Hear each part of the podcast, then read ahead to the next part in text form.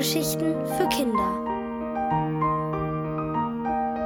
Die Pina-Briefe von Martin Baltscheid.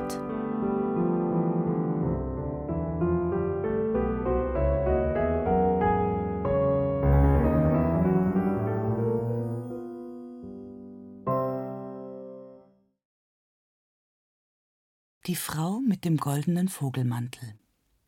Henrietta schläft. Es ist die zweite Nacht, seit Pina verschwunden ist. Pina, Henriettas Lieblingspuppe Nummer eins.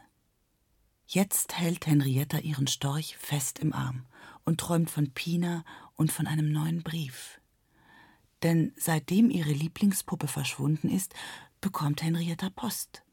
Post von Pina. Eigentlich können Puppen ja nicht schreiben, aber Pina scheint eben eine ganz besondere Puppe zu sein. Ein Stockwerk tiefer im selben Haus, in der vierten Etage, ist die dicke Nachbarin noch wach. Sie schaut fern, als plötzlich der Strom ausfällt. Paff!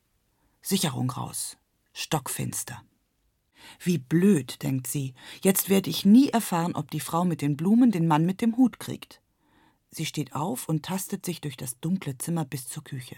Mist, keine Sicherungen mehr in der Schublade. Sie zieht sich ihren goldenen Morgenmantel an, nimmt die Schlüssel und geht zur Tür hinaus. Noch weiter unten im Haus sitzt Hausmeister Franz an seinem Arbeitstisch und schreibt einen Brief. Franz hat in seinem Leben nie Briefe geschrieben. Franz redet auch kaum. Wenn ihn einer was fragt, sagt er immer nur mm oder ja, ja.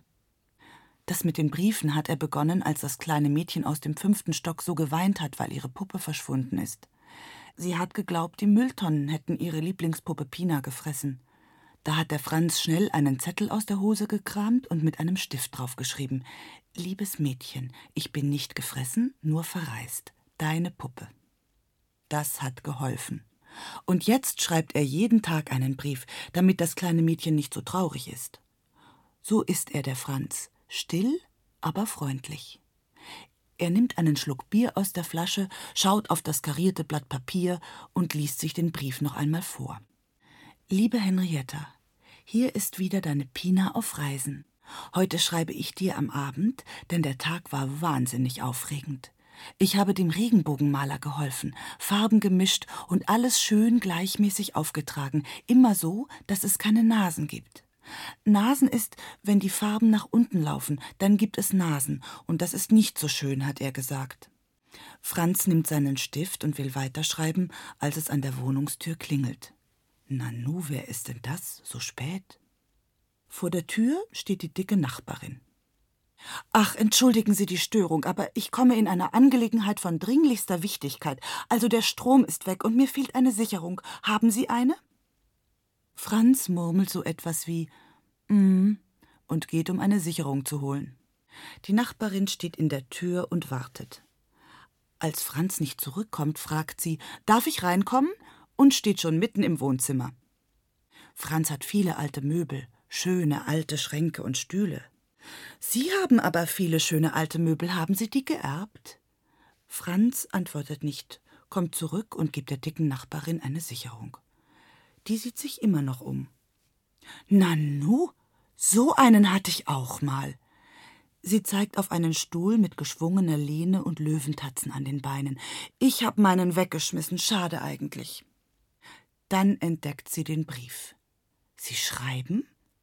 Der Hausmeister Franz stellt sich schnell vor seinen Schreibtisch. Ach, Sie schreiben der kleinen Henrietta, stimmt's? Die dicke Nachbarin zwinkert ihm verschwörerisch zu. Ich fand das wirklich ganz süß von Ihnen. Das mit dem Brief, meine ich. Mm. Wie geht die Geschichte denn weiter? Komm, sagen Sie es mir. Franz will nicht reden, und er könnte es ihr auch gar nicht sagen, denn er weiß ja nicht, wie die Geschichte weitergeht. Im besten Falle geht es weiter, wie es immer weitergeht. Einfach so, immer weiter eben. Franz schweigt. Na ja, wenn Sie nicht wollen, aber ich lese es sowieso. Henrietta kommt nämlich immer zu mir, damit ich ihr die Pina-Briefe vorlese. Sie kann ja noch nicht lesen. Franz schweigt weiter. Die Nachbarin merkt, dass es keinen Zweck hat, weiter mit Franz zu reden und beschließt zu gehen. Vielen Dank für die Sicherung. Franz schließt die Tür hinter ihr, kehrt zurück an seinen Tisch und schreibt weiter.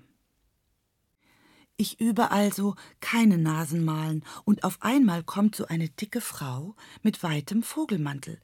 Sie wollte unbedingt den Maler sprechen, in einer Angelegenheit von dringlichster Wichtigkeit.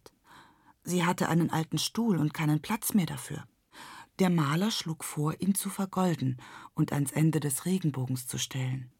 Am Ende des Regenbogens dürfen nur Sachen aus Gold stehen, damit der Regenbogen von innen her leuchtet. Die Frau war zufrieden und ließ ihren Stuhl bei uns. Wir haben ihn vergoldet und zu den anderen Sachen gestellt. Wenn die dicke Frau ihren Stuhl zurückhaben will, dann muss sie etwas anderes bringen. Verstehe ich nicht, habe ich dem Maler gesagt. Der Stuhl gehört doch ihr. Ja, ja, aber wer einmal etwas ans Ende des Regenbogens stellt, kann es nur wiederhaben, wenn er etwas Neues dazu tut, sonst schwindet die Leuchtkraft. Das habe ich verstanden. Wer einmal etwas weggibt und sich nicht kümmert, der muss sich nicht wundern, wenn er es nicht wiederbekommt. Ist doch so, oder? Liebe Henrietta, morgen erzähle ich weiter. Versprochen. Gruß, deine Pina. Franz legt den Stift auf die Seite und gähnt. Schöner Brief, denkt er, packt ihn in einen Umschlag und geht ins Bett.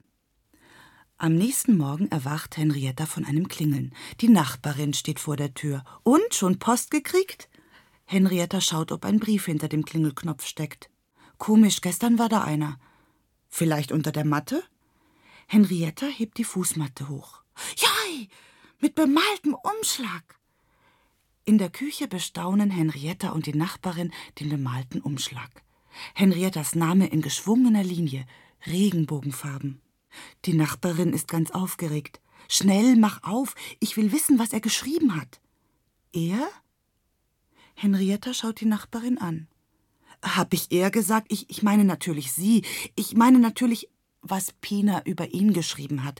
Über den Regenbogenmaler. Ach so. Henrietta nimmt eine Schere aus der Schublade und öffnet den Brief vorsichtig. Die Nachbarin holt ihre Brille aus dem Etui und liest vor. Henrietta hört aufmerksam zu, stützt mit den Armen ihren Kopf und schließt die Augen. Sie stellt sich alles ganz genau vor. Pina, den Regenbogenmaler und die Frau mit dem Stuhl. Sie stellt sich vor, wie das wäre, ihr Zimmer am Ende des Regenbogens, alles vergoldet. Dann ist der Brief zu Ende und Henrietta seufzt. Schön, was? Na ja, sagt die Nachbarin, ganz schön frech. Das mit dem Stuhl meine ich. Wieso? Hauptsache der Regenbogen leuchtet, oder?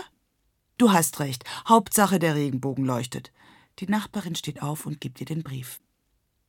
Henrietta fragt: Du, wenn morgen Post kommt, liest du dann wieder vor? Hm, macht die Nachbarin und kratzt sich am Kopf. Glaubst du denn, Pina wird weiterschreiben? Na klar, das hat sie doch versprochen. Und was man verspricht, das muss man auch halten.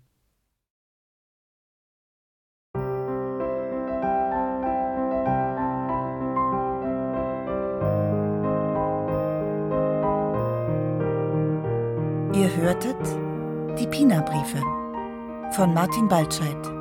Gelesen von Martina Gedeck. Ohrenbär. Hörgeschichten für Kinder. In Radio und Podcast.